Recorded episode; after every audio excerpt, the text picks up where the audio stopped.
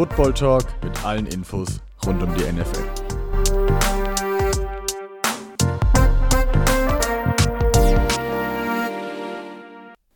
Hallo und herzlich willkommen hier beim Hail Mary Football Talk zur dritten Ausgabe unserer kleinen Division Off-Season Preview quasi.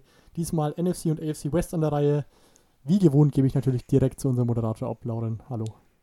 Ja, hallo von mir auch natürlich. Und Division Off-Season Preview hat, glaube ich, noch nie jemand dazu gesagt, aber auch mal wieder schön neuen Namen reinzubekommen. Wir fangen natürlich gleich an.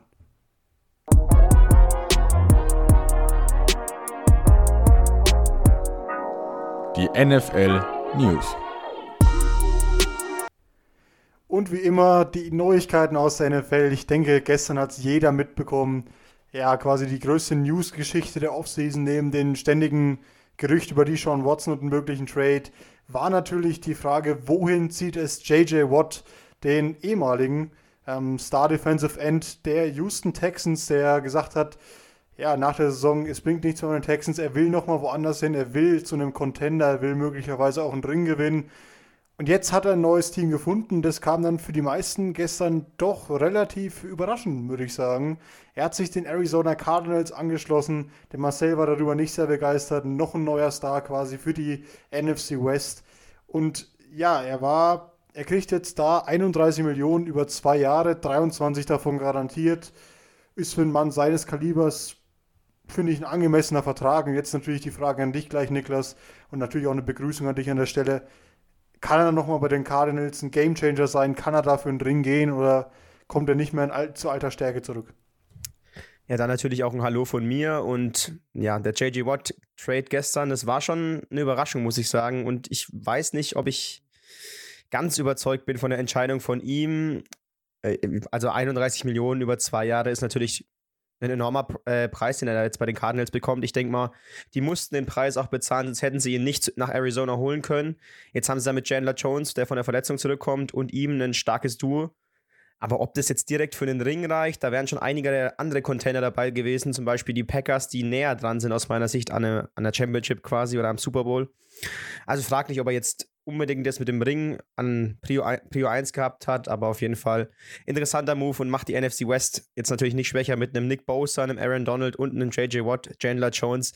Das sind einige Sachen äh, oder einige Passrusher dabei, die auf die gegnerischen O-Lines ja, zukommen.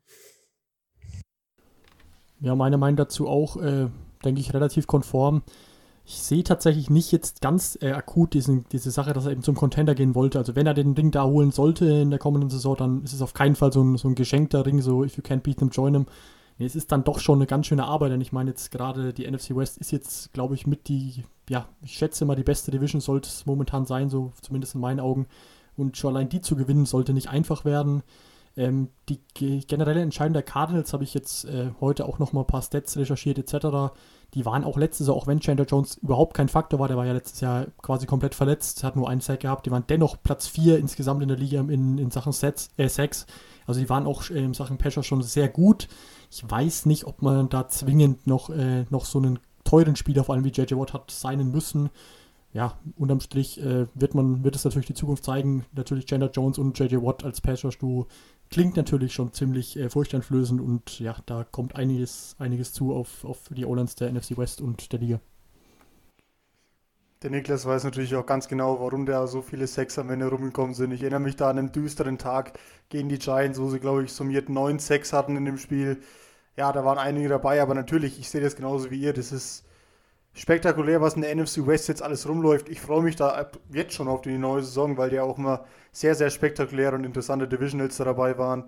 Vielleicht noch eine Rand-News, bevor wir dann zu dem normalen Free Agent Report wieder kommen quasi.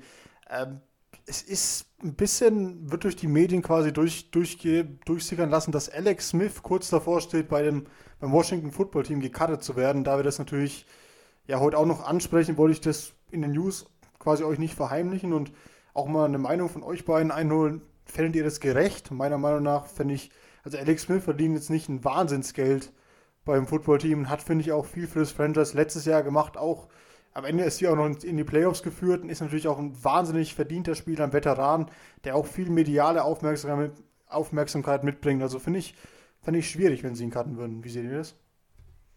Ja, Alex Smith ist so eine Sache für sich, würde ich sagen. Ähm, der hat jetzt, ist jetzt letztes Jahr quasi aus dem Nichts zurückgekommen. Die Comeback-Story, die es in der NFL jemals gab. Und äh, ja, es verdient der Spieler, alles schön und gut, aber trotzdem ist die NFL aus meiner Sicht noch ein Business. Und aus meiner Sicht müssen auch, äh, muss Washington was auf der Quarterback-Position machen. Du kannst ja, Taylor Heinecke, schöne äh, Cinderella-Story, dasselbe mit Alex Smith, aber sind jetzt beides eher so Low-Tier ähm, oder Bottom-Tier Quarterbacks in der NFL. Ich, ich finde es auf jeden Fall verständlich. Alex Smith kann immer noch ein Mentor für einen jungen Quarterback sein. Also ich denke, der wird noch irgendwo unterkommen, wenn er noch weiterspielen wird. Aber sie sehen wahrscheinlich Taylor Heinecke als Backup oder als Starter am Anfang der Saison und jetzt halte ich es für wahrscheinlich, dass Washington auch sogar einen Quarterback draftet an 19 dann im Draft. Wie gesagt, du hast schon erwähnt, NFL äh, Football ist ein Business in der Liga. 19 äh, Millionen kassiert, da muss ich gerade mal nachschauen noch. Und äh, das ist dann doch schon relativ viel Geld für einen Quarterback, der natürlich auf der einen Seite die Cinderella-Story dieses Jahr eben war. Diese Comeback-Story äh, ist mit Sicherheit einmalig. Allerdings, ähm, ja, sind 19 Millionen doch schon ganz schön viel, wenn man überlegt, dass man für 30 Millionen schon wirklich in die Top-Kategorie an Quarterbacks äh, kommen sollte. Dementsprechend äh, Washington, glaube ich, dass es zumindest wirtschaft, äh, doch wirtschaftlich keine ganz schlechte Entscheidung ist, da äh, einen Schlussstrich potenziell zu ziehen. Ich glaube auch Alex Smith wird ihn wahrscheinlich nicht zu böse nehmen, denn der ist auch lang genug dabei zu, äh, zu wissen, dass es eben ja eben Business ist und dass man da eben auch aufs Geld schauen muss. Dementsprechend für mich nicht so besonders überraschend, wenn man diese 19 Millionen eben im Hinterkopf hat.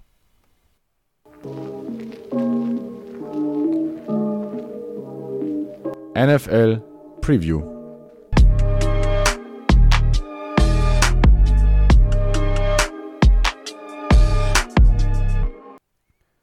Jetzt, wo wir das quasi abgeschlossen haben, kommen wir natürlich auch direkt zu den beiden Divisions, die wir uns heute anschauen. Wie letzte Folge angekündigt, handelt es sich dabei heute um die AFC und NFC East. Und wir fangen natürlich wieder quasi von unten nach oben, von Bottom to Top an, mit den schlechtesten Teams aus der AFC East letztes Jahr. Und das waren am Ende nicht die 0 und 16 Jets, sondern die 2 und 14 Jets, weil sie sich ja am Ende noch warum auch immer, der Marcel war, ist immer noch bitter enttäuscht, zwei Sieger an Land gezogen haben, damit den ersten Spot im Draft quasi abgegeben haben nach Jacksonville und jetzt nächstes Jahr nur an, an Anführungszeichen, nächsten, nächsten Monat schon, nicht nächstes Jahr, nur auf zwei picken und nicht auf eins. Und ja, trotzdem müssen wir uns natürlich erstmal die Free Agents anschauen, die sie dieses Jahr verlieren oder eben auch nicht verlieren, sollten sie sie re-signen. Und das ist als ja, erste Anlaufstelle quasi einmal der, der Cornerback Brian Poole, der schon auch ein älterer Spieler ist, aber auch immer Starter gewesen bei den Jets. Also von daher sollten sie dem wahrscheinlich schon resignen. Und dann haben sie noch mit Brishard Perryman einen Receiver, der 2015 First-Round-Pick von den Jets war, aber irgendwie nicht restlos überzeugt hat. Und da stelle ich gleich die erste Frage, Niklas. Siehst du den nächstes Jahr noch bei den Jets oder ja, meinst du, der kann irgendwo eine Nummer 2 oder 3 werden? Ich meine, er hat jetzt letztes Jahr, glaube ich, 600 Yards gefangen, davor 500 Yards. Nicht, ja, quasi nicht First Wide Receiver Level, aber auch nicht so schlimm. Bei den Jets würde es mich nicht überraschen, wenn sie jetzt im, im Draft oder in der Free Agency was äh, auf Wide Receiver machen. Da waren sie letztes Jahr einfach schwach aufgestellt. Hatte auch Quarterback Sam Darnold wenig Waffen, wenige Optionen. Jetzt hast du mit äh, Brashard Perryman den Free Agent schon erwähnt.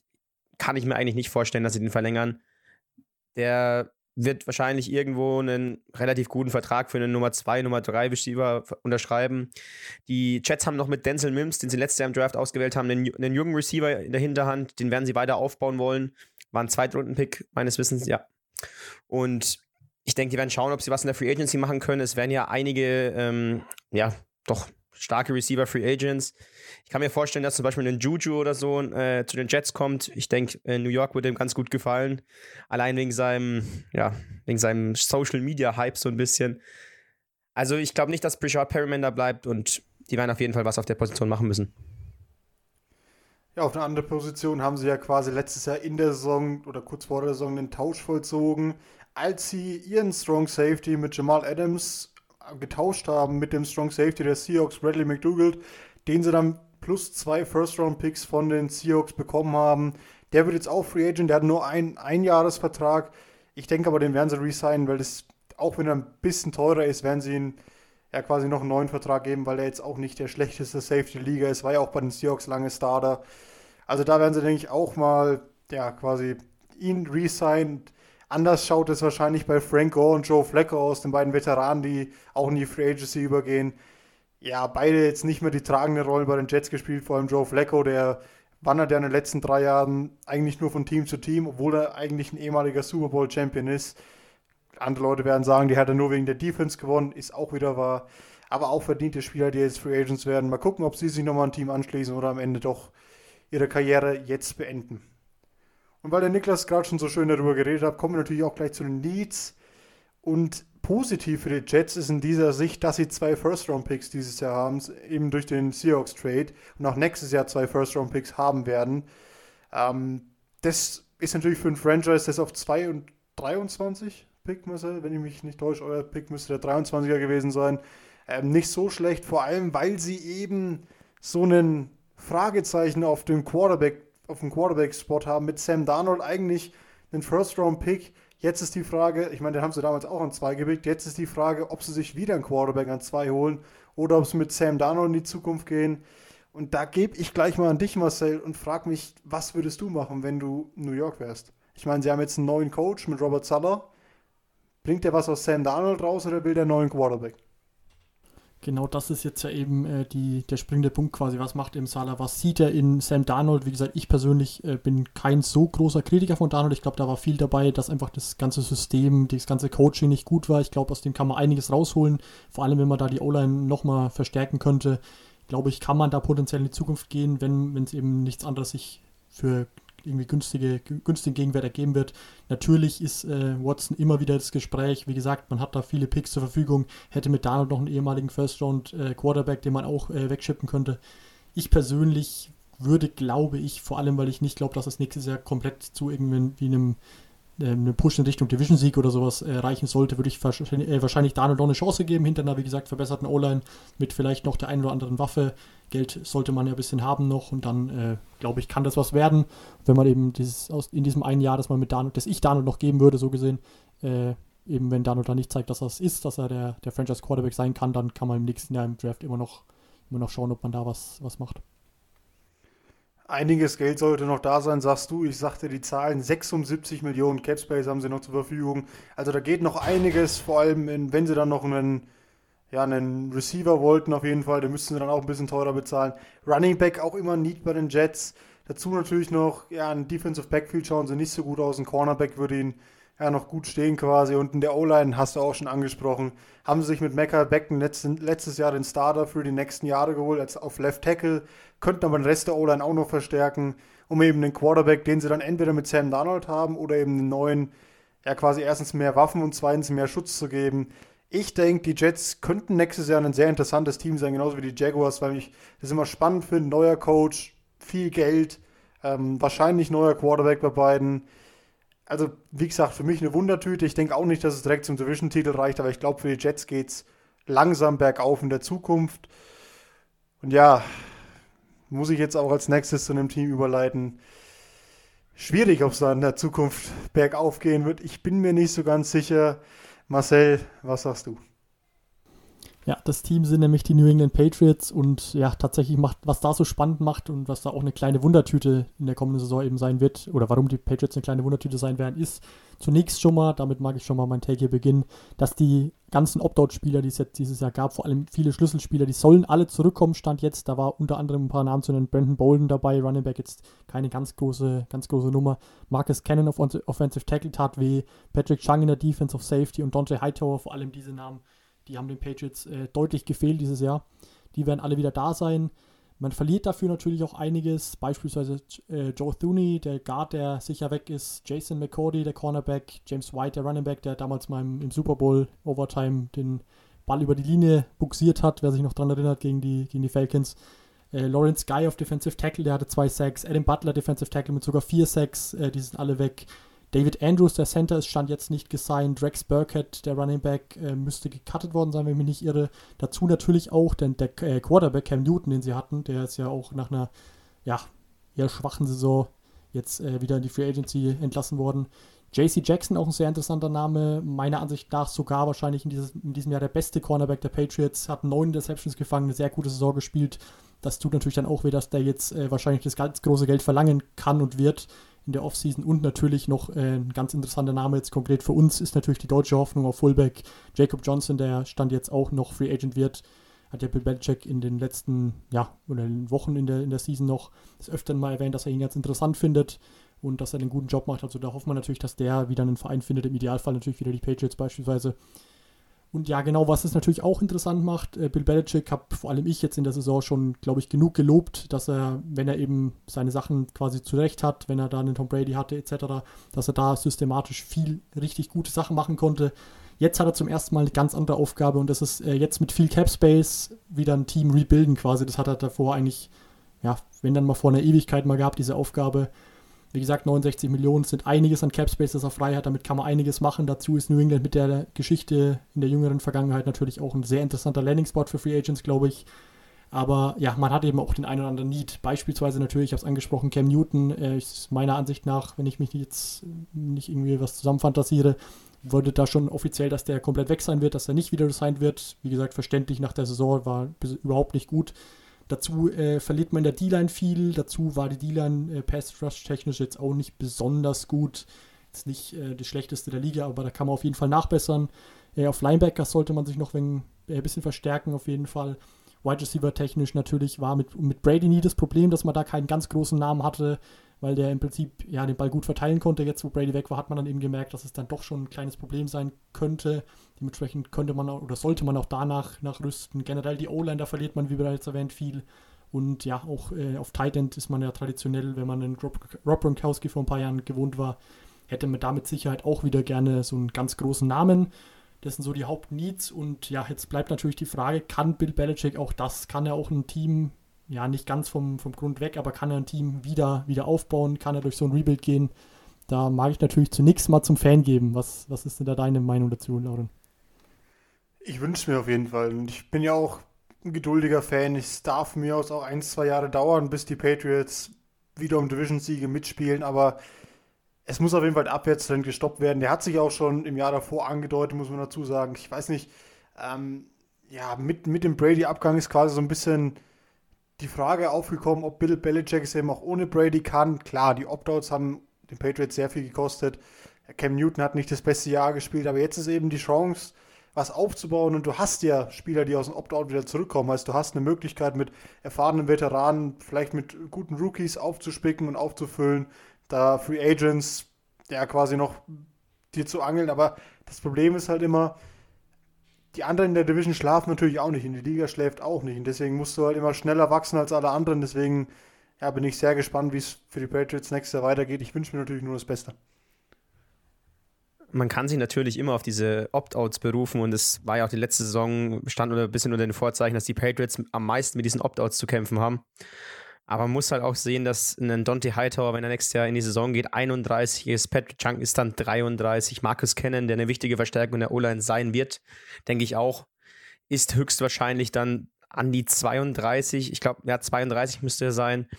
Und dass man jetzt sofort von denen wieder die, die Form von damals erwartet, Dante Hightower, keine Frage, war damals einer der, oder vor zwei Jahren, einer der besten Linebacker der Liga. Aber ob die Form nochmal reicht nach dem Jahr Pause, ja, kann ich mir nur schwer vorstellen. Und ähm, klar, die, die Patriots haben viel Geld, aber sie haben noch mehr Needs. Ich kann mir nicht vorstellen, oder ich sehe kein Team in der ganzen NFL, das so viele Starter als, äh, als Free Agents hat, also so viele Lücken jetzt hat. Das Receiver-Core ist eigentlich ja eher auf College-Niveau, würde ich sagen. Also wenn dann Jacoby Myers deine Nummer 1 sein soll. Stopp, stopp, stopp, stopp, stopp, stopp. Hallo, Jacoby Myers ist ein Star.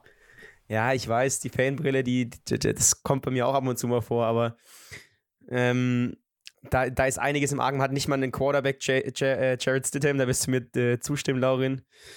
Ist.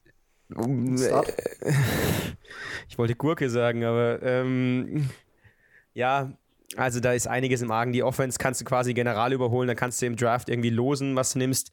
Welche Position äh, aus der Offense, alles wird eine Verstärkung sein. So schlecht waren die letztes Jahr quasi. Also, ich bin gespannt, was, wie es mit den Patriots weitergeht, aber dass wir da in den nächsten Jahren wieder den Erfolg der letzten Jahre zurückbekommen, wage ich zu bezweifeln und ich weiß auch nicht, ob man mit Bill, äh, ob Bill Belichick Lust hat auf einen Rebuild oder wie lange es überhaupt noch mit Bill geht. Es, äh, es sind ungewisse Zeiten für die Patriots. Problematisch natürlich auch noch, dass Stefan Gilmore, der eigentliche Star-Cornerback, der ja, wie gesagt, äh, von Jesse Jackson dieses Jahr ein bisschen in den Schatten gestellt wurde, auch noch ein Trade-Kandidat ist, ein Top-Trade-Kandidat von den Patriots, wahrscheinlich auch die Patriots verlassen wird. Also ja, ich, ich sehe, wo ihr hin wollt. Ich, ihr wisst natürlich, wie es ist. Als Fan wünscht man sich immer nur das Beste für seine Franchise, aber ich glaube auch nicht, dass die Patriots nächstes Jahr Platz 2 überhaupt angreifen können, weil das nächste Team, das auf Platz 2 steht, wenn ich mich nicht täusche, Niklas, ist mit dem, was du dich befasst, ähm, die Miami Dolphins ein sehr, sehr junges Team im Vergleich zu den Patriots haben, das sehr, sehr gut für die, in die Zukunft quasi gehen kann. Aber natürlich müssen wir uns auch da angucken, wer da die Free Agents sind und wo, wo da die Needs liegen, Niklas. Ja, weil ich bei den Patriots gerade gesagt habe, dass bei den Patriots Unmengen an Starter Free Agent werden, sind die Dolphins in einer sehr komfortablen Position, muss ich sagen. Sie haben ähm, ja zwei Free Agents, die man wirklich nennen, oder ich weiß nicht, ob sie überhaupt die einzigen zwei sind, auf jeden Fall sind es die zwei, die ich mir jetzt rausgeschrieben habe. Zum einen ist es äh, Ryan Fitzpatrick, der im letzten Jahr dann doch noch eine wichtige Rolle bei den äh, Dolphins gespielt hat und sie dann fast in die Playoffs geführt hätte und äh, eine wichtige, wichtige Stütze auch für ihren Rookie-Quarterback Tour Tango Valor war. Der wird Free Agent, wird, denke ich, auch einen Markt haben. Da kann man auch vielleicht die Patriots mit reinschreiben, die vielleicht, wenn sie keinen Quarterback im, im Draft nehmen oder keine Lösung finden so schnell, dann kann da auch ein Ryan Fitzpatrick für die nächsten fürs nächste Jahr eine Lösung sein. Also den werden sie vermutlich nicht halten können, die Dolphins, kann ich mir nicht vorstellen. Und auf der anderen Seite wird Ted Karras, der Center, wird Free Agent, hat letztes Jahr auch einige Spiele gestartet, wird auch Free Agent, aber ich meine, die Offensive Line war letztes Jahr besser als im Jahr davor, hat sich ein bisschen stabilisiert, aber war immer noch nicht im oberen Liga-Durchschnitt. Also da kann man sich schon noch verbessern. Und ich finde vor allem die Interior Offensive Line bei den, bei den Dolphins ist auf jeden Fall ein Schwachpunkt. Da muss man sich verstärken. Ist einer meiner Top-Needs. Wenn nicht sogar der, der Nummer 1 Need. Wobei ich auf der anderen Seite sagen muss, dass Tour Tango Valor letztes Jahr nicht nur Druck bekommen hat, das, deswegen muss man die O-Line verstärken, aber auch ihm haben so die Playmaker gefehlt. Ähm, Devonte Parker, klar, ist ein starker Receiver in der NFL, weiß ich nicht, ob er meine, ob er eine Nummer 1 Receiver für mich ist. Ich, ich finde, ab und zu zeigt das immer, dass er es kann, aber teilweise taucht er auch mal wieder unter. Dann hatten sie eigentlich mit Preston Smith eine Nummer 2 gehabt. Der war jetzt in den letzten Jahren ein bisschen verletzungsanfällig, ist dann mal immer wieder untergetaucht. Und Jaquim Grant ist auf jeden Fall in seiner Rolle, in der er spielt, kann er auf jeden Fall eine Verstärkung sein, aber ja, ist halt auch nicht mehr. Deswegen kann ich mir vorstellen, dass die Dolphins im Draft, wo sie ja jetzt äh, den Texans Pick äh, an Nummer 3 haben, dass sie da einen Receiver draften würden oder wollen. Lauren, wie siehst du das? Draften die äh, Dolphins hoch einen Receiver oder gehen sie eher für die Offensive Line mit einem Penay Sewell, der auf jeden Fall auch eine Verstärkung sein kann? Ja, es ist für mich immer schwierig, wenn Teams zwei Jahre am Stück einen First-Round-Pick in der O-Line lassen quasi. Haben wir letztes Jahr schon mit Austin Jackson einen Tackle genommen.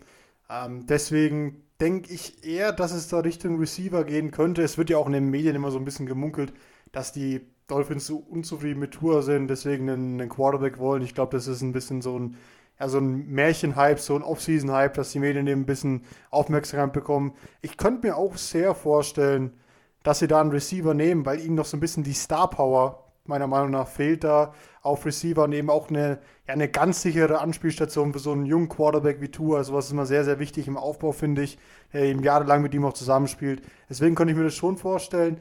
Und Namen will ich da jetzt noch gar nicht zu sehr in den Raum werfen, weil wir nächste Woche uns schon mit dem Draft quasi befassen werden und deswegen, ja, also sage ich da noch keine Namen, die mir da spontan einfallen werden, aber ich kann euch versprechen, es sind einige sehr interessante im Draft dabei und auch die Reihenfolge ist da ja, wild. Zu tief will ich da tatsächlich dann auch nicht in die Materie gehen. Nur so viel, äh, dass die sehr gute Situation, in der die Dolphins sich befinden, geht halt, wie gesagt, diesen Draft und die kommende Saison, glaube ich, nur weiter. Denn man hat ja eben nicht nur diesen frühen Pick auf Nummer 3, sondern man hat ja auch, oder Nummer 4 muss, ist es nicht sogar Nummer 4, auf jeden Fall diesen einen frühen Pick, sondern man hat ja auch den eigenen Pick, noch den, den Miami Dolphins Pick, der zwar etwas später ist, aber man hat ja, wie gesagt, dieses, diesen Draft auch zwei First-Round-Picks, sodass man eben beide Needs potenziell in der ersten Runde angehen könnte. Dazu noch ein kleiner, ja, ein kleiner Callback auf die, auf die Receiver-Problematik. Preston Smith fand ich auch sehr, sehr stark. Der ist, müsste Second-Year-Player, undrafted Rookie gewesen sein. Er war in der ersten Saison, glaube ich, richtig gut, wenn ich mich nicht, nicht ganz irre. Und die zweite war eben dann verletzungsanfällig, war dementsprechend nicht mehr so, nicht mehr so besonders stark dem, oder hat nicht mehr so viele Spiele bekommen. Dazu auch Mike Gesicki auf Tight End, der ja meiner Ansicht nach eigentlich eine recht gute Saison gespielt hat, der glaube ich mit, den, mit der Erfahrung auch nur noch besser werden kann. Also wie gesagt, ein ganz junges Team, dazu nochmal viele Draftpicks jetzt diese Saison. Ich glaube, äh, für Miami sieht es wirklich sehr gut aus. Dazu, wie gesagt, verliert man nicht so viel an, an Startern, hat eine sehr junge Defense etc. etc. Also da sieht es einfach richtig gut aus. Wie gesagt, die genauere, genauere Draft-Analyse, die wird dann auf jeden Fall noch folgen. Man hat eben jetzt äh, bei den Dolphins die Möglichkeit, dadurch, dass man sich das über Jahre ähm, ja, gebaut hat oder so über Jahre jetzt durch den Rebuild vorangetrieben hat, dass man jetzt einen sehr jungen Kader hat. Deswegen ist oder sind die Needs im Team schwer zu sagen. Man hat viele junge Spieler, denen will man eigentlich auch Zeit geben und denen muss doch das Entwicklungspotenzial ja zugestehen. Also man muss ihnen die Zeit geben, sie sollen sich entwickeln und ich finde, man kann erst nach dem nächsten Jahr vielleicht oder nach dem übernächsten Jahr beurteilen, wie die First-Round-Rookies und alle jungen Spieler, die sie da äh, versammelt haben, ob die eingeschlagen haben oder, haben oder nicht. Aber sie haben halt die Möglichkeit, jetzt immer wieder im Draft nachzulegen, dadurch, dass sie so viele Picks haben. Und ich denke, ein Tour wäre jetzt auch nicht unzufrieden, wenn man ihm, er kommt ja von Alabama vom College. Wenn man ihn jetzt da einen Receiver geben würde, mit dem er damals schon zusammengespielt hat, da gibt es ja einige Kandidaten. Aber wie gesagt, dazu später mehr. Und junge Spieler sind genau das richtige Stichwort fürs nächste Team, der quasi, das wir uns anschauen wollen. Das sind nämlich die Sieger quasi der AFC East. Die haben letztes Jahr eine sehr, sehr starke Saison gehabt. Und eben auch ein Spieler, der jetzt Free Agent wird, der für mich mit der beste, vielleicht auch der beste Spieler der Defense ist. Meiner Meinung nach ein bisschen der Kopf der Defense. Und das ist Matt Milano. Warum sage ich, Matt Milano ist genau das, wo man bei jungen Spielern ein bisschen aufpassen muss? Weil der jetzt eben aus seinem Rookie-Vertrag kommt und bei den Free Agents, wenn man sich die Free Agent-Liste von den Bills anschaut, der zweitbilligste Vertrag war von diesen Free Agents. Und das, kann ich mir versprechen, wird sich ändern, wenn man ihn resignen will. Weil der in den ersten drei, vier Jahren der NFL 4 waren es, glaube ich, wahnsinnig, wahnsinnig gut gespielt hat. Eben, wie gesagt, der Kopf der Defense, für mich auch der beste, einer der besten Mittellinebacker der Liga. Und er wird sehr, sehr teuer werden für die Bills. Und das ist genau das Problem, was auch bei den Dolphins irgendwann kommen kann, wenn du eben sehr, sehr viele junge Spieler hast, die dann aus dem Rookie-Vertrag kommen gleichzeitig. Aber natürlich ist es deutlich besser, als nur 35-jährige Spieler zu haben. Deswegen, ja, es ist Jammern auf hohem Niveau. Aber auf jeden Fall Matt Milano ja, der quasi wichtigste Free Agent für die Bills, meiner Meinung nach, den sie resignen müssen. Dazu haben sie noch in der O-Line mit Daryl Williams und äh, John Feliciano zwei Starter. Daryl Williams Right Tackle und äh, Feliciano spielt Guard. Ich glaube, Left Guard müsste der spielen. Ähm, ist auffällig geworden im, im ja, letzten Playoff-Spiel quasi von den Bills, wenn ihr euch daran erinnert. Da gab es eine wilde Auseinandersetzung, da war er auf jeden Fall auch beteiligt. Äh, dazu noch mit Josh Norman und, und Levi Wallace zwei starke, beziehungsweise gute Cornerbacks. Josh Norman in den letzten Jahren ja nicht mehr so gut, nachdem er seine, ja, seinen Mega-Vertrag damals wollte und von den Panthers weggezogen ist. Er spielte irgendwie nicht mehr so gut, hat die Liga nicht mehr so im Griff, war ja mal einer der besten Cornerbacks. Und deswegen glaube ich auch eher, dass die Bills sich da für ein Resignment von Levi Wallace entscheiden werden, weil der eben für mich letztes Jahr auch besser war und dazu noch Restricted Free Agent ist, heißt erstmal mit den Bills sprechen muss, bevor er mit anderen Teams in Kontakt treten dürfen. Also ich denke, die werden sich dabei dafür lieber Wallace entscheiden. Und dann haben sie noch als auf Receiver einen Mann, der gegen die Dolphins im letzten Spiel müsste es gewesen sein, mit Isaiah McKenzie vier Touchdowns, glaube ich, hatte in einem Spiel. Insgesamt fünf oder die Saison. Also ein sehr, sehr ja, guter junger Spieler quasi, der am Ende der Saison immer mehr, mehr eingebunden wurde bei den Bills. Also ja, die Free Agent Liste ist zwar nicht sehr lang, aber ich finde, ja, im Kern haben sie da schon recht viele Starter, oder Marcel? Zunächst muss ich noch mal einmal zurückgehen äh, zu meinem Wide Receiver Take von den Miami Dolphins. Preston Williams ist natürlich der Name vom Wide Receiver, ansonsten hat es gestimmt, aber Preston Williams ist der Name. Ähm, ja, natürlich äh, bei Buffalo eine ähnlich gute Situation, muss man ganz klar sagen. Man hat dieses Jahr schon gesehen, glaube ich, zu was dieses Team in der Lage ist, äh, wenn, wenn alles passt, wenn, wenn Josh Allen sich wohlfühlt, etc. Also auch da sieht es, glaube ich, für die nächsten Jahre richtig gut aus. Ja, du hast angesprochen, das mit der Restricted Free Agent nochmal kurz erklärt. Ähm, das ist nicht so, dass er erst mit dem Team reden muss, es ist einfach nur so, dass das Team die Angebote anderer Teams matchen kann. Also da hat man die Macht quasi, ähm, wenn eben ein anderes Team quasi 10 Millionen pro Jahr bietet, dann kann man die, das gleiche bieten und äh, den Spieler dementsprechend da beibehalten. Bei Josh Norman wäre es eben so, dass der theoretisch auch für weniger Geld zu einem anderen Team gehen könnte. Nur das nochmal erwähnt. Äh, ja, aber insgesamt, wie gesagt, sehe ich bei den Bills auch sehr viel Potenzial für die kommenden Jahre und dann, ja, dabei würde ich es dann eigentlich auch schon fast belassen. Ja, ja, ja, ja. Marcel, dafür haben wir dich da. Du bist der, der Mann für die harten Fakten, das finde ich auch gut so. Ähm, ja, dann kann ich ja wieder zu den, zu den potenziellen Spekulationen kommen. Das sind die Needs, meiner Meinung nach. Ähm, man hat es gerade schon in der Free Agency gesehen, haben sie mit Daryl Williams und äh, Feliciano eben zwei O-Liner, generell haben die Bills eine relativ alte O-Line. Das liegt vor allem daran, dass sie in den letzten drei Jahren, in den letzten fünf Jahren nur drei O-Liner gedraftet haben. Also wäre es da vielleicht mal wieder Zeit im Draft oder vielleicht auch eine Free Agency zu attackieren. Ähm, dazu ist die Frage, Niklas, ich weiß nicht, du warst vor zwei Jahren ein großer Fan von äh, Singletary, also Devin Singletary. Dazu haben sie natürlich noch Zach Moss als anderen Running Back, der jetzt ein Rookie war letztes Jahr. Sind die gut genug, um so ein Team zu sein oder reicht es denen, weil Josh Allen eben sehr ja, ein starker Passer ist oder brauchen sie auch einen neuen Running Back? Äh, das lag vor allem damals an, äh, daran, dass ich in den Fantasy hatte, dass ich so ein bisschen im äh, äh, Singletary-Hype war. Ich denke, dass die Bills äh, mit den beiden jungen Running Backs relativ gut da aufgestellt sind und da jetzt nicht unbedingt eine Verstärkung oder irgendwas noch ändern müssen. Es gab letztes Jahr auch Spiele, da haben sie einfach auch komplett auf den Run, äh, auf den Run verzichtet, ja, und haben sich nur aufs Passing Game verlassen. Also ich kann mir nicht vorstellen, dass sie sich da einen Running Back noch holen. Ich denke, die werden mit den zwei in die Saison gehen. Was für mich viel schwerer wiegt, ist der Verlust von Matt Milano, der wirklich eine enorm große Rolle da gespielt hat in der Defense. Den müssen sie erstmal ersetzen oder zumindest halt ähm, oder versuchen zu halten. Dann, du hast das Cornerback-Duo angesprochen, das da Free Agent wird. Da musst du auch einhalten, so das ist eine riesige Baustelle. Und für mich der Franchise-Tag-Kandidat Nummer 1 bei den Bills ist Daryl Williams, der Right Tackle. Der hatte letztes Jahr in den Playoffs, also jetzt im Spiel gegen die Colts müsste es gewesen sein, wo äh, gab es einen, einen Fumble von Josh Allen, da hat er sich äh, highlightmäßig quasi auf den Ball geworfen, sonst hätten die Colts das Spiel vermutlich gewonnen. Also da sind schon einige wichtige Free Agents bei den, bei den Bills. Das ist nicht so, dass da jetzt nur irgendwie so Ersatzspieler Free Agents werden. Also die müssen schauen, dass sie da zwei, drei mindestens davon halten, sonst, da, sonst sind da gleich ein paar neue Baustellen auf. Aber die Bills haben ein kompetitives Roster, da kann es in den nächsten Jahren für den Super Bowl gehen und da müssen sie jetzt versuchen, das zusammenzuhalten, vielleicht ein paar äh, Verträge restrukturieren. Und mit Josh Allen bist du weiterhin im Titelfenster.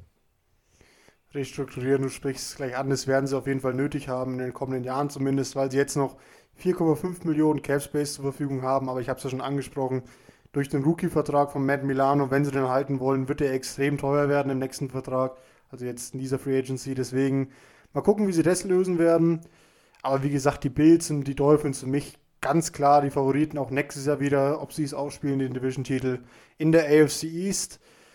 Ja, dieses Jahr in der NFC East konnte man eigentlich bis zum vorletzten Spieltag nicht wirklich sagen, wer da überhaupt Favorit ist, wer gut ist, wer schlecht ist. Ähm, ja, am Ende das schlechteste Team waren die Philadelphia Eagles. Äh, puh. Marcel, hast du dich darum gekümmert oder war es doch der Niklas? Der Marcel hat sich darum gekümmert. Ja, ich, ich weiß nicht, die Eagles letztes Jahr hatten dann noch diese Kontroverse eben mit dem letzten Spiel, den Tank Game, Tank Bowl, wie man es auch nennen will, wo sie dann quasi die, die Giants um die, um die Playoffs gebracht haben. Hatten generell eine schwierige Zeit. Jetzt haben sie auch noch mit Carson Wentz ihren Quarterback quasi abgegeben. Aber wie schaut es denn mit Free Agents aus? Also, das, da muss ich jetzt gleich mal Luft holen, denn da ist wirklich einiges zu tun bei den, bei den Eagles. Äh, zunächst will ich gar nicht mit den Free Agents anfangen, sondern mit der Cap-Situation mal. Da sind wir nämlich auch schon, das ist nämlich das Team mit dem zweitwenigsten Cap-Space, beziehungsweise sind die auch schon im Negativen, nämlich minus 40 Millionen äh, Cap-Space quasi, also 40 Millionen über dem Cap was wirklich einiges ist. Also das äh, muss man erstmal wieder freimachen. Dazu verliert man einige interessante Spieler. Dijon Jackson, zumindest der Name wird einigen was sagen, Deep Threat auf jeden Fall gewesen für lange Zeit. Jetzt letztes Jahr überhaupt kein Faktor, nur fünf Spiele gemacht, war verletzt etc. Dennoch aber ein interessanter Name auf jeden Fall. Jason Peters, der Left Tackle, hat letztes Jahr auch, auch acht Starts gehabt, wird auch in die Free Agency gehen. Jalen Mills, äh, Spitzname Green Goblin wegen seinen grünen Haaren, auf Safety ähm, 15 Starts gemacht, ist auch ein grundsolider Spieler. Nickel Robbie Coleman haben wir da auf Cornerback, der verloren gehen wird. Vinnie Curry hat da auch den einen oder anderen Sack auf Defensive End. Ähm, Running Backs Corey Clement und Boston Scott, das sind jetzt keine ganz großen Namen, aber eben äh, so Rotational Backs, die dann ihren Job da ja, für NFC East Verhältnisse möchte ich sagen, ganz solide gemacht haben. Wie gesagt, ganz, keine ganz großen Nummern beide aufs Board gepackt. Ähm, dazu natürlich noch Elgin Jeffrey, der likely, also der wahrscheinlich gecuttet wird noch, der wird dann auch noch mal ein bisschen Capspace frei machen. Aber wie gesagt, das, wird natürlich bezwecken, dass da einige Need-Positionen weiter offen sind, beziehungsweise nochmal geöffnet werden, sage ich jetzt mal. Zunächst ist der Linebacker einfach ob der Leistung der letzten Saison. Da war nicht wirklich viel gut in der, in der Defense der Philadelphia Eagles. Dementsprechend auch Cornerback, wie gesagt, wenn man da noch Cole, äh, Robbie Coleman verliert, etc., dann äh, soll man sich da auf jeden Fall auch verstärken wieder. Wide Receiver schon seit Jahren das Problem, wirklich, was da teilweise an Bälle gedroppt wurden, die frei waren, die wirklich einfach fangbar waren und dann doch am Boden gelandet waren. Wie gesagt, natürlich war da auch der ein oder andere ungenaue Pass äh, vom Quarterback dabei, aber ja, also wirklich äh, Wide Receiver auch nicht gut in den letzten Jahren. Dazu noch Safety, äh, Mills nicht besonders gut, McLeod äh, kommt von der ACL-Injury zurück.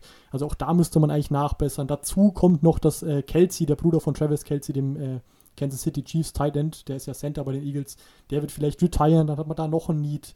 Und ja, zu allem Überfluss kommt jetzt ja mal langsam die Gerüchte auf, dass man äh, mit dem First-Round-Pick jetzt dann doch noch einen Quarterback hinter Jane Hurts picken will.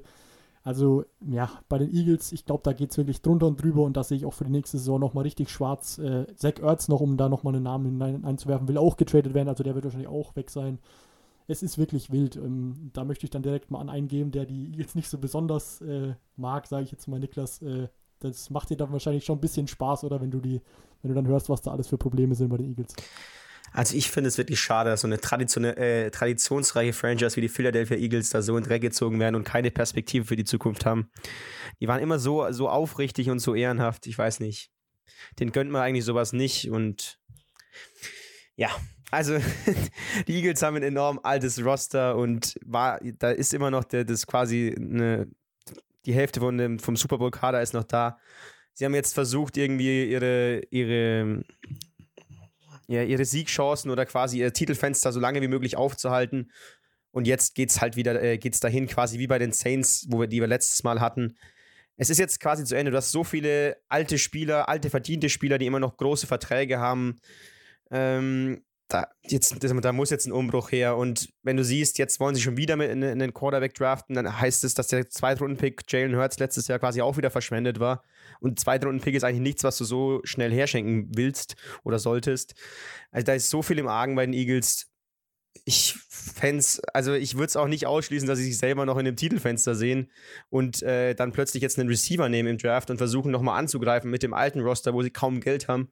Also keine Ahnung. Wenn, wenn sie schlau sind, versuchen sie jetzt einen Umbruch zu machen. Sie haben noch ein paar Picks bekommen für Carson Wentz. Heißt, können sich für die Zukunft aufstellen. Aber ist immer die Frage, wie die Teams sich selber beurteilen. Also, wenn die Eagles jetzt sagen, wir haben noch, äh, wir überzeugen Kelsey, dass er noch ein Jahr spielt, Jason Peters können wir vielleicht nochmal billig halten mit einem Minimumvertrag oder irgendwas. Muss halt immer schauen, wie die Spieler äh, oder versuchen an die Spieler zu appellieren und schauen, was die dazu sagen.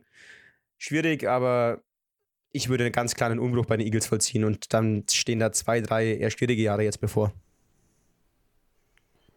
Ja, ist so ein bisschen generell ein End of an Era quasi, wenn man so sehen will. Die, ja, die Contender und Super Bowl-Sieger der letzten Jahre, die Saints waren ja auch mal im Titelfenster, die Eagles hatten den Super Bowl-Sieg, die Patriots hatten, den Super, hatten mehrere Super Bowl-Siege. Äh, ja, wer ist noch dabei? Mir fallen eigentlich gerade gar keine mehr Namen ein. Es sind noch ein paar andere Teams, die jetzt quasi unter dem ja, quasi der, dem Erfolg der letzten Jahre mittlerweile leiden, weil sie eben so viele alte Spieler eben noch von da haben, so viel Cap, ja, Rückstand, vor allem bei den Eagles und bei den Saints eben, dass sie jetzt langsam so ein bisschen darunter ja, zerbrechen quasi. Und es wird sehr, sehr schwierig für die Eagles in den, in den nächsten Jahren werden, meiner Meinung nach. Ja, also wie gesagt, Marcel, hast du dazu nur irgendwas zu sagen? Nee, ich glaube wirklich, da äh, braucht man nicht so besonders viel analysieren. Da ist wirklich wahrscheinlich sehr viel Chaos vorprogrammiert jetzt in den kommenden, äh, kommenden Wochen, Monaten und vielleicht sogar Jahren. Wie gesagt, ich, ich bin gespannt, was sie machen, was sie im, im, Draft ziehen werden, wie sie da versuchen werden, in Zukunft zu gehen. Sie haben ja, wie gesagt, eigentlich äh, ja, von den letzten Jahren her einen immer traditionell gute Roster gehabt. Auch da, wie gesagt, ich, ich gehe von einem Umbruch aus und dann bin ich gespannt, wie sie den von ziehen werden ja, einen kleinen Umbruch könnte es auch beim nächsten Team geben. Da darf ich direkt auf mich selber quasi überleiten. Das sind nämlich die Dallas Cowboys, die auch nicht so besonders viel besser gemacht, äh, besser gemacht haben vom Record her. Die waren mit sechs Siegen und zehn Niederlagen äh, waren sie in der Saison und waren dementsprechend der zweitschlechteste, das zweitschlechteste Team in der NFC East eben. Verlieren dazu auch noch einige interessante Spiele, natürlich allen voran äh, Dak Prescott, der, der Quarterback, der sich ja diese, diesen komplizierten Sprunggelenksbruch zugezogen hat im Spiel äh, gegen die Giants, wenn ich mich nicht ganz irre. Er hatte bis dahin absurde Zahlen, war, sah richtig gut aus, was er da gespielt hat. dann eben, wie gesagt, diese schwere Verletzung, da um gleich mal vorzugreifen, deswegen auch mein Top-Franchise-Tag-Kandidat wäre dementsprechend natürlich richtig dumm aus so einer schweren Verletzung heraus, ihm einen langfristigen, teuren Vertrag zu geben. Wie gesagt, er hat bewiesen bis zu dieser Verletzung, dass er einen teuren Vertrag wert wäre. Aber es wäre natürlich jetzt, äh, glaube ich, ein bisschen leichtsinnig, dem da jetzt einen langfristigen Vertrag zu geben, wenn man nicht weiß, wie er sich von dieser Verletzung erholt. Dementsprechend wäre da der Franchise-Tag, glaube ich, eine sehr gute, sehr gute Möglichkeit. Nicht zuletzt sind da ja auch äh, Trade-Gerüchte im Raum. Äh, Cowboys sind ja eins der vier Teams, äh, das Russell Wilson als potenzielle Ziele, zu denen er sich traden lassen würde, äh, genannt hat. Also da auch die Gerüchte, wie gesagt, dass man den eventuell holen könnte. Auf jeden Fall Quarterback äh, momentan eben, wie gesagt, nicht besetzt. Da hat man momentan keinen, weil Dak Prescott Free Agent wird. Dazu Free Agents Tyron Crawford, Defensive End, hat einige Spiele äh, gestartet. Sean Lee, ein Outside Linebacker, sehr erfahrener Spieler, der neben Leighton Esch zuletzt äh, ja nicht so viele Spiele gemacht hat, weil er viel verletzt war, aber generell, wie gesagt, auch ein erfahrener Spieler, der da viel Leadership mitbringt. Andy Dalton, der Backup-Quarterback, der letztes Jahr dementsprechend nach der Verletzung auch viel gespielt hat, wird ebenfalls Free Agent. Also nicht mal auf den können sie zurückgreifen. Äh, Joe Looney, mit Free Agent Center. Eldon Smith, den man sich geholt hat, der war früher mal First Round Pick, dann eine Zeit lang nicht in der Liga, den haben sie jetzt letztes Jahr wieder geholt. War kein großer Faktor, wird jetzt auch Free Agent. Na, ob das ein großer Verlust ist, wage ich zu bezweifeln. Dazu äh, Chidobe Awuzie, Cornerback, hat acht Spiele gemacht, der wird auch weggehen und Xavier Woods. Also da hat man wirklich einige, einige Spieler, die auch viele Spiele starten mussten dieses Jahr. Wie gesagt, auch ein bisschen verletzungsgebeutelt gewesen, zumindest teilweise. Ähm, ja, bin gespannt, wie man davon halten will, halten muss. Ich glaube tatsächlich, dass es da nicht so große Probleme gibt, weil, wie gesagt, man die meisten Spieler äh, vermutlich ziehen lassen kann. 24 Minuten hat man dann noch ein Cap Space. Wie gesagt, man hat auch noch die Lücke, vor allem auf Quarterback, die natürlich da noch richtig ein, einschneiden wird. Ähm, dann, ja, wie gesagt, äh, wie, wie würdet ihr es denn da machen? Vor allem jetzt mal nochmal auf den Quarterback-Need zurückzugreifen. Was, was würdet ihr denn da so sehen? Also, ich sage jetzt erstmal, was ich gerade auf dem unteren Bildschirm gesehen habe. Für euch da draußen, da ist der Niklas. Das war das große Kopfschütteln. Er hat sich locker gemacht, er hat das Mikrofon nochmal gerichtet, er hat sich heiß gemacht, mit Marcel Steak, glaube ich, in die Luft zu zerreißen. So sah das ein bisschen aus und ich bin gespannt und erfreut. Nee, in der Luft zerrissen wird hier gar nichts, aber ich sehe das bisschen, also ich sehe es teilweise zumindest äh, anders. Also ich würde auf gar keinen Fall Dak Prescott nochmal einen Franchise-Tag geben, weil der wird nicht nur teuer, der wird nicht nur sauteuer, der wird arschteuer. Also der wird unheimlich teuer, wenn du den nochmal einen Franchise-Tag gibst und entweder sie schaffen es jetzt mit dem einen äh, langfristigen Vertrag zu, äh, auszuhandeln oder sie lassen es bleiben. Kann ich mir nicht vorstellen. Also wenn sie ihn taggen, dann wird es ein Tag-and-Trade. Kann ich mir nicht anders vorstellen. Und ähm, ja, klar, die, die Verletzung ist natürlich, ein, ist natürlich ein Punkt, den man berücksichtigen muss. Aber die Ärzte haben Dak Prescott das ganze Jahr auf seiner Reha begleitet. Die, die Ärzte der Cowboys müssen es wissen, ob er wieder fit wird, ob er wieder Football spielen kann oder ob man jetzt äh, irgendwelche Injury Concerns bei, dem, bei ihm jetzt in der Zukunft haben wird. Also ich kann mir nicht vorstellen, dass sie ihm Franchise-Tag geben. Also mich würde es massiv wundern, weil der wird sowas von teuer werden. Ich, muss, ich glaube, wäre nicht was, was, was kostet der, der zweite Franchise? Ich glaube, er müsste da sogar fast der bestbezahlte Quarterback in der Liga sein. Also würde ich auf keinen Fall machen. Und dann noch zu Alden Smith, der war letztes Jahr nicht äh, ja, konstant genug quasi, um jetzt einen absoluten Mega-Vertrag zu unterzeichnen. Aber man hat schon gesehen, dass er das Potenzial hat und dass er es immer noch drauf hat. Und er hatte schon, ich glaube, der müsste sogar acht 9 Sex gehabt haben. Das heißt, der wird auch nicht billiger werden und so viel Geld haben die Cowboys auch wieder nicht. Ähm, ich glaube, sie müssten zwar im Positiven sein, so um die 30 Millionen, aber wenn du die abziehst, äh, also sie haben aktuell keinen Quarterback im Roster oder soll dann nächstes Jahr Ben DiNucci starten. Ich glaube, das müsste der einzige äh, aktuelle Quarterback im Roster sein. Da, na, na, na, Cooper Rush. Cooper Rush. ah ja. die Situation, also ich muss mich ja immer zurückhalten, weil äh, wir müssen ja hier ein bisschen objektiv bleiben, aber irgendwie amüsieren mich bisher die Teams, die wir in der NFC hier durchgenommen, äh, in der NFC East hier durchgenommen haben. Aber ich habe auch ein bisschen so eine Abneigung von Marcel hier. Der ist ja ein bisschen irgendwie schlechter gelaunt, irgendwie so, so, so gelangweilt. Liegt es an der NFC East oder was? Also zunächst mag ich jetzt nochmal dich bestätigen, es sind 24 Millionen, die sie in, in Cap Space noch haben. Gelangweilt bin ich natürlich in keinster Weise. Ich sehe nur ein bisschen schwarz für die Teams in den nächsten Jahren, wenn ich ganz ehrlich bin. Äh, dann nochmal zu Dak Prescott, da muss ich dann doch meine Ansicht ein bisschen verteidigen, denn du sagst zwar richtig, natürlich arbeitet er mit den Ärzten, natürlich hat er, wissen die, wie es verletzungstechnisch aussieht, zumindest mehr oder minder, aber wie gesagt, es war ein relativ komplizierter Bruch. Äh, dazu weiß man halt psychisch vor allem, das ist, glaube ich, der größere Konzern, nicht, wie es da aussieht, denn ich glaube, äh, Dak Prescott hat schon eine ganz solide ähm, Mobilität gehabt davor. Also der war auch schon mal gut für einen Lauf von, von ein paar Yards hier und da.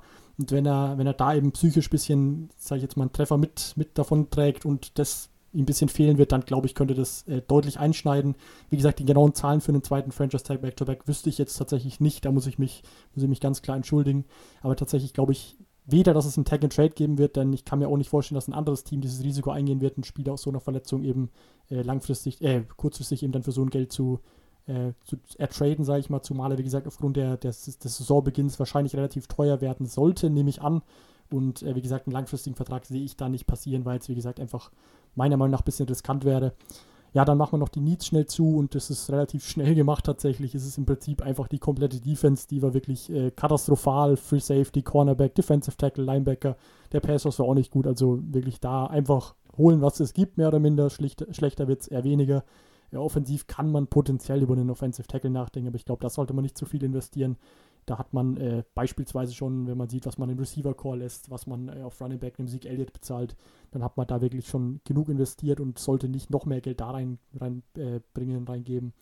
Äh, ich glaube tatsächlich, dass sämtliches Geld, was in der Defense investiert wird, äh, ist wirklich gut investiert.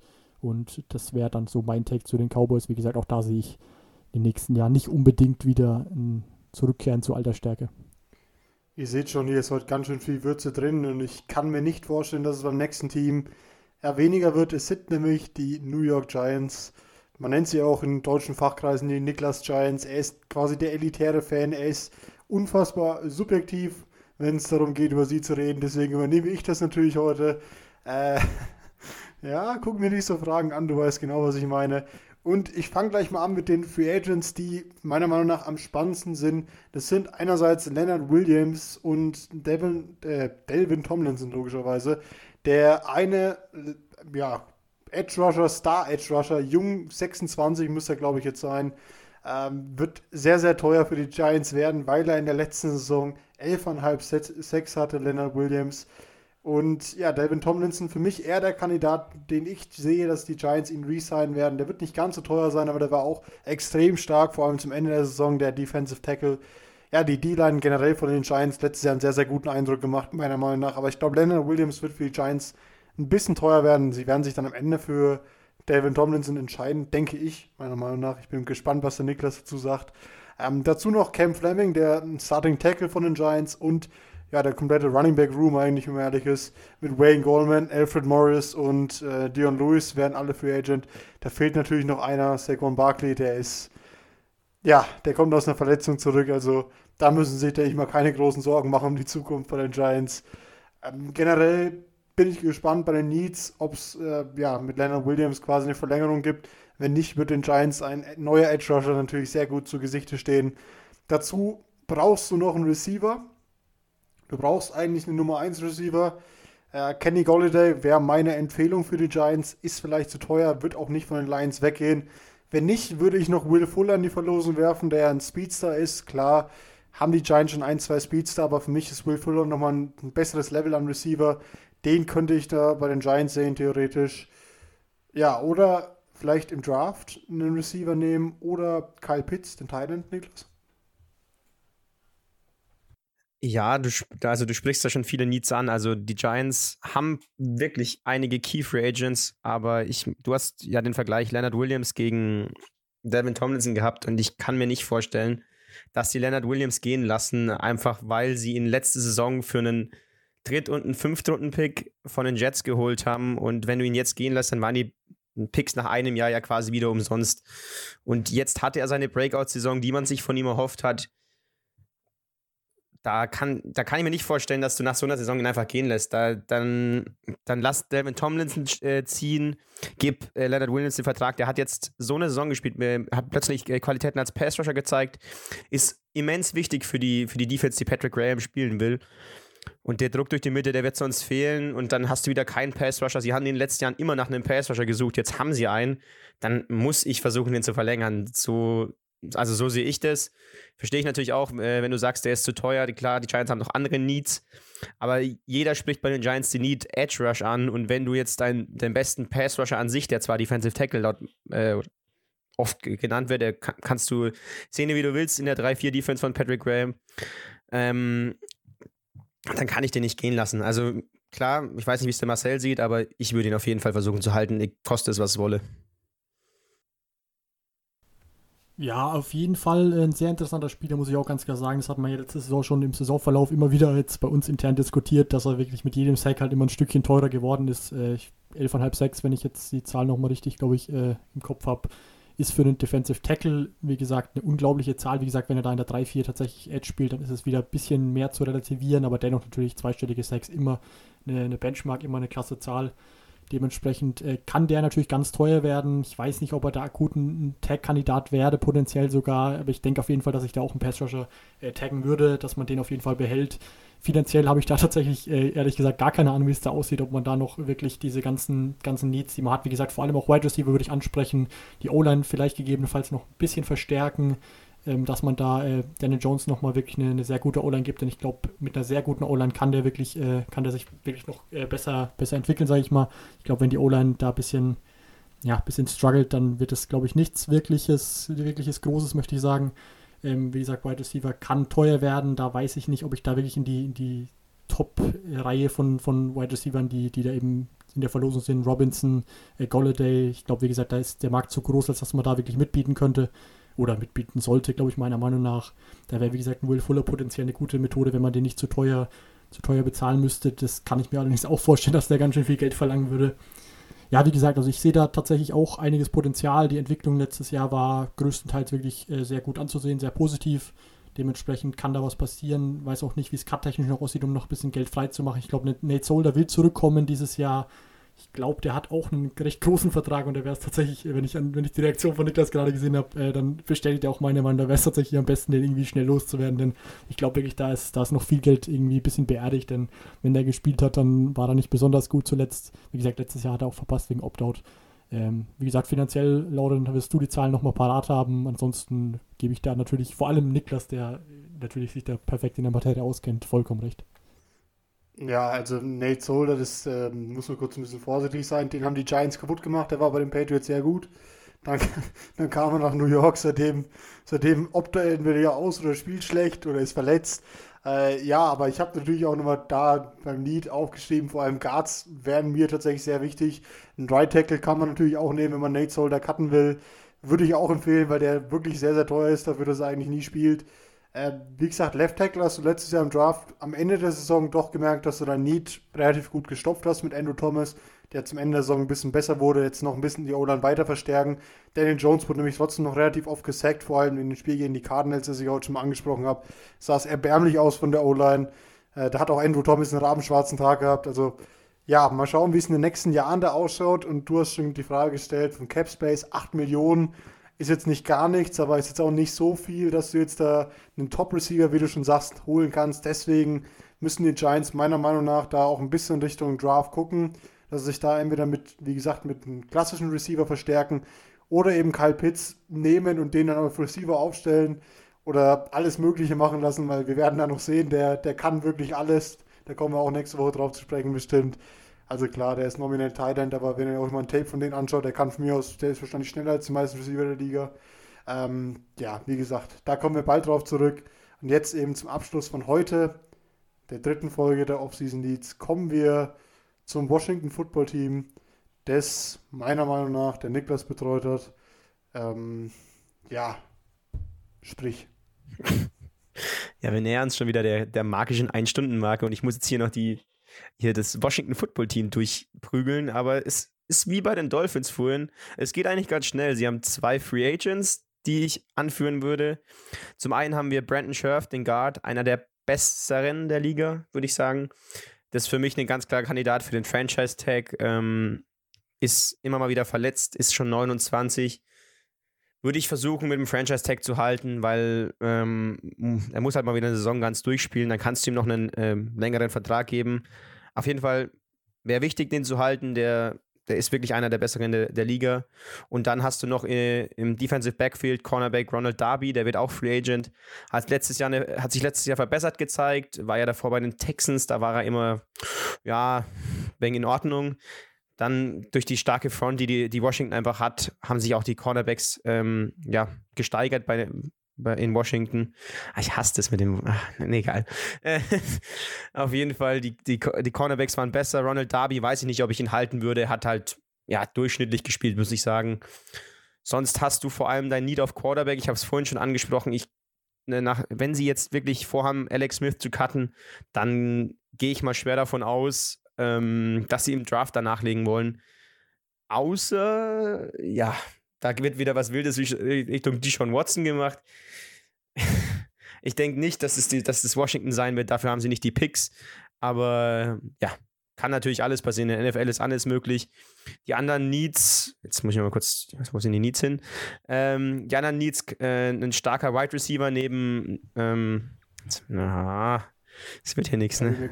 Ja, nehmt Washington ist, ist, irgendwie nicht meins, aber egal. Also ein, zweiter Wide Receiver neben Terry McLaurin wäre auf jeden Fall noch wichtig und sonst kannst du die O-Line noch weiter verstärken. Tackle ist immer wieder ein Problem gewesen, seitdem Trent Williams damals weggegangen ist. Also ich würde mich bei den äh, bei Washington vor allem auf die Offense beschränken, aber bin gespannt, Laurin, wie du das zum Beispiel siehst für mich, wie du schon ansprichst, du hast in der Defense, es ist ein bisschen ähnlich wie bei Dolphins und Bills, dass du in der Defense ein sehr, sehr junges, ja, upfront quasi, die D-Line ist sehr jung und sehr gut, hat man in den letzten Jahren auch durchaus gemerkt. Da ist es jetzt an der Zeit, wie der Marcel immer so schön sagt, man dürfte sich nicht nur auf die eine Seite konzentrieren, muss sich auf die andere Seite konzentrieren. Meistens ist es die Offense, auf die sich konzentriert wird. Beim Footballteam war es bis jetzt eine längere Zeit eher die Defense. Jetzt wird es wieder Zeit, in der Offense ein bisschen besser zu werden, dass die Defense auch nicht jedes Spiel 7 6 5 Fumbles und 3 Picks haben muss. Deswegen glaube ich auch ein Quarterback wäre das ja ein Top-Need. Wenn es dann nur quasi zum Aufbauen hinter Alex Smith oder mit Alex Smith eben ist oder eben dann statt Alex Smith, ist mir eigentlich relativ egal. Wie du schon sagst, außer Terry McLaurin ist auf Receiver auch nicht so viel los. Ähm, Logan Thomas ist jetzt auch nicht der, der beste Teil in der Liga, auch wenn er im letzten Jahr relativ gut wurde, am Ende noch in den Playoffs und ja, da auch davor relativ wichtig war. Aber jetzt auch nicht Elite meiner Meinung nach. Also ich finde, da kann man der Offense schon durchaus noch nachlegen bei Washington. Aber ich weiß ja nicht, wie es mit dem Capspace da aktuell ausschaut. Da habe ich die Zahlen tatsächlich gerade doch mal nachgeschlagen, um damit nämlich genau äh, angeben zu können. Quasi 43 Millionen sind es momentan. Wir haben den Alex Smith Cut, potenzielle 19 Millionen nochmal dazu äh, schon angesprochen da ist auf jeden Fall einiges möglich, um da nochmal die Offense und auch da muss ich dir vollkommen recht geben, nur die Offense quasi, denn die Defense sieht richtig gut aus, da muss man wirklich nicht mehr so viele große Investitionen tätigen, glaube ich. Äh, also quasi nur in die Offense investieren. Natürlich äh, auch da alles gesagt, im Prinzip richtig. Äh, Richard Sherman hat schon gemeint im Interview, Sc äh, Scary Terry, Terry McLaurin, könnte wirklich was ganz Besonderes werden, wenn er eben noch was neben sich hätte, denn so kann man wirklich übertrieben gesagt, zwei, drei Mann auf den stellen, weil wirklich ansonsten nichts Besonderes da rumläuft in der Offensive. Dazu das Running Game nicht gut. Wie gesagt, auf Quarterback dann kompletter Need. Ich weiß nicht, ob ich da persönlich nicht vielleicht sogar äh, in die Richtung eines schon erfahrenen Veteran Quarterbacks äh, gehen würde. Beispielsweise finde ich Marcus Mariota einen sehr interessanten Namen, der ja bei den Raiders Backup ist, der da wahrscheinlich äh, ja, getradet oder gecuttet werden könnte. Wäre für mich, glaube ich, äh, ein ganz interessanter Mann. Ich glaube, der der kann im richtigen System auch was, was machen. Dazu Brandon Scherf haben wir angesprochen. Klasse Mann. Ich glaube, dass der tatsächlich in der Free Agency deutlich mehr verdient hätte können oder wenn man denn über Free Agency resignen will, dass er da deutlich mehr verdienen könnte äh, als mit dem Franchise Tag potenziell. Denn äh, wirklich, wenn wir, wir haben es bei fast jedem Team jetzt gesagt, dass die O-Line wirklich verbesserungswürdig äh, wäre, zumindest bei einigen. Also glaube ich, äh, ist da auf jeden Fall ein Markt da. Ansonsten, wie gesagt, ganz klar natürlich die Offense verbessern und äh, dann ist da wirklich einiges drin. Die Defense, wir haben es angesprochen, sieht richtig gut aus, sieht richtig jung aus. Also da würde ich, wie gesagt, nicht so viel reinbringen und dann, ja, glaube ich, sieht es da zumindest, haben wir da zumindest noch ein Team gefunden, neben den Giants natürlich, die auch mit den richtigen Investments potenziell äh, in eine gute Zukunft starten können, wenn sie die Entwicklung so weiter haben. Aber wie gesagt, auch Washington sehe ich als sehr interessantes Team für die Zukunft. Die haben, glaube ich, einen guten Grundstein gelegt. Ja, dann haben wir ja zwei Teams, die nächstes Jahr versuchen, die NFC East-Krone zu erobern, ob es Washington bestätigen kann. Natürlich ist die Frage, was die, was die Cowboys machen mit Dak Prescott, aber da werden wir äh, nach der ersten Woche der Free Agency, glaube ich, mehr wissen, ob da, ob, ja, nicht in den nächsten Wochen werden das sogar die Franchise-Tags erstmal ähm, bekannt gegeben, ob, sie die, ob die Cowboys das machen. Aus meiner Sicht immer noch eher ja, wäre nicht so toll. Aber werden wir sehen. Ähm, das war's mit den East-Divisionen, also AFC und NFC East, haben wir auch geschafft. Dann liegen für uns noch die West-Division und da freut sich natürlich einer ganz besonders drauf. Er hat sich nicht nur auf äh, also die, die neu verstärkten Arizona Cardinals gefreut, sondern auch nächste Woche oder Ende der Woche haben wir dann auch die Seahawks dabei. Aber das ist alles noch Zukunftsmusik. Wir hören uns dann Freitag bzw. Samstag. Ich denke, Samstag wird es werden. Bis dann. Ciao, ciao. Servus. Macht's gut.